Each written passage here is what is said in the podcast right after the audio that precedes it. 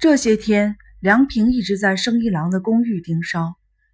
由于找不到聪智的行踪，伊岛异常的焦躁，命令四处盯梢。梁平默默地服从了命令。除了昨天晚上生一郎事务所一个叫做真木广美的年轻姑娘以外，没有其他人来过。与其说梁平是在盯聪智的梢，倒不如说他是在盯生一郎的梢。他痛苦地等待着生一郎回来。如果看见生一郎进去，他可能会对优希死心，也可能会打生一郎一顿。不管怎样，三个人之间的关系都会发生变化。梁平甚至希望干脆把三个人之间的这种关系彻底的毁了，因为他已经无法继续忍受这种暧昧不明的关系了。整整一个夜晚，梁平没有抓住任何新的线索。早上，目送表面上看不出什么变化的尤西上班去以后，梁平回到了新区警察署汇报情况。刚进警察署，股长久保木就把他叫去了。据可靠情报，久坂聪治曾经在他父亲的墓前出现过。一岛要求带梁平前往调查，立刻就被批准了。梁平用不着再去生一郎的公寓盯尤西的梢了，心里反倒平静了。这样糊里糊涂的下去，还是比跟优希彻底分手的好。梁平和伊岛坐上新干线，朝山口县赶去。聪治父亲的墓在靠近日本海的一个叫做日元的地方，那是山里的小寺庙旁边一块不显眼的墓地。找到了九板家的墓，费了很大的劲儿，那墓太小了，几乎完全淹没在荒草中，墓碑已经倒了。好像是最近被人踹倒的，隐约还可以看到鞋印儿。有好几个当地的居民见过聪治，而且还从附近益田市的旅馆了解到，聪治在那里住过好几天。伊岛跟寺庙的主持打听九板家的事情，但主持太年轻了，只有二十六岁，以前的什么事情都不知道。根据寺庙的记录，十几年前安葬的正是九板雄作。向上可以追溯到熊作的母亲以及熊作的祖父和祖母，但是在记录里找不到熊作的父亲。伊岛要去九坂的邻居家调查熊作的过去，梁平反对，说：“难道这有什么意义吗？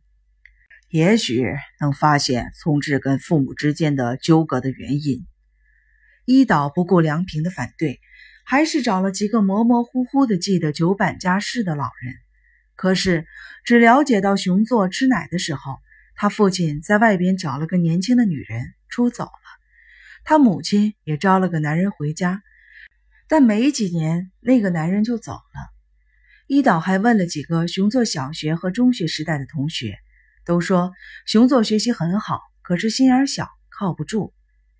高中是在益田市上的，毕业后到了一家食品公司工作。以后除了他母亲的葬礼之外，一次都没有回过家乡。伊岛希望听到的东西一点都没有。伊岛不甘心，给上司久保木打电话，要求到光市治罪的娘家去。久保木同意了。治罪的娘家以前是一家大的家具店，现在已经关张了。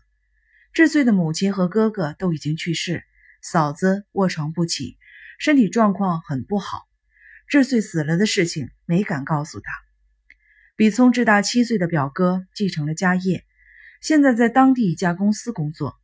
听说怀疑聪智放火烧死了智穗，赶紧说：“我什么都不知道。”好像生怕连累了他。他提供的情况不过是舅舅熊作很聪明，舅妈智穗很漂亮，尤其因为哮喘病住过院，聪智经常流鼻涕之类的无关紧要的事情。聪智的父母之间有没有什么不和呢？伊岛问。聪智的表哥只是摇头而已。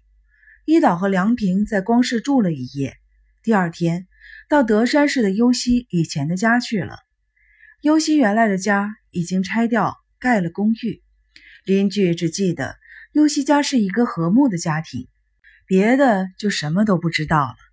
另外。最近没有谁见过聪智模样的年轻人。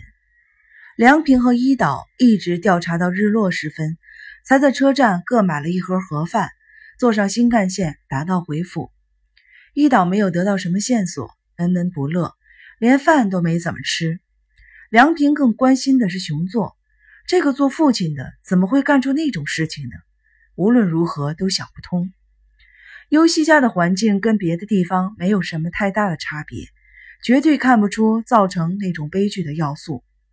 为什么干那种？梁平不由得说出口来：“什么？为什么？”一岛看了梁平一眼：“呃，没什么，想点心事。”梁平说着，把没吃完的盒饭放到了座位下面。一岛也收拾了盒饭，看了看手表，说：“回到搜查本部就得十一点多了，会大概开完了，给头打个电话，咱们在新横滨站解散吧。今天你得回去看看。”梁平听出一岛话中有话，忙说：“我把出差报告赶出来，您回家吧。”梁平装作若无其事的样子，打算蒙混过关。一岛沉默了一会儿，不高兴地说：“去奈绪看看，你小子最近根本不露面了。”梁平避开了一岛的目光：“工作太忙，那天散会早，我约你去，你不是也拒绝了吗？不想喝酒。”想喝也没得喝了。什么？关张了？关张了？梁平转过头来看了伊岛一眼，从此不再开张。伊岛接着说：“为什么？问你自己吧。”伊岛愤愤地说。梁平耐不住寂寞，问道：“是因为身体不好吗？”“嗯，脸色很不好。他自己说是累了，没有什么病。您见过他了？”什么时候？就在那一天，我约你去的那天，你不去，我就约了另外一个跟我同年参加工作的警察一起去。他说最近奈绪关门了，我打了半天电话没有人接，放心不下，就直接过去了。确实是没有亮着灯，门上贴着一张停业的布告。我看见二楼有灯光，就喊了两声，奈绪子出来了。我站在门口问了问情况，就回来了。一岛说到这里就停住了。梁平静静地等待着一岛说下去。车窗外的灯光飞快地闪到了后方去。旧办聪治家失火那天，嗯，也许是第二天。从那时候起，他就经常的关门，说是身上没劲儿，最后彻底的关张了。我跟他说，要是有病呢，就到医院去看看。他说身体没问题，就是觉得累，还说要把房子卖了，搬到北海道他哥哥那里去。说着还勉强的笑了笑，可是脸笑了，眼睛没笑。我问他是不是因为有责，他说绝对不是。不过呢，我听那口气，除了因为你，不会是因为别的。他反反复复的说跟你没有关系，还说他不能原谅他自己。这是什么意思？我正想问你呢，一岛转过脸来，表情严肃地看着梁平。男女之间的关系，按说局外人不该多嘴。但是那孩子的父亲对我有恩，他死了之后，我把那孩子当成自己的女儿，是我把你带到他那里去的，我有责任，不能看着不管。梁平低着头，一句话都不说。一岛压抑着心头的愤怒，一口气地说下去。去看看，好好跟他谈一谈，至少这一点你还做得到吧？我虽然不是他的亲生父亲，但我的心就像被人抓挠似的难受。那孩子活到今天多不容易呀！你这个任性的家伙，让他伤心，让他痛苦，我能坐视不管吗？梁平回答不上来，一直到新横滨车站下车，也没有抬过头。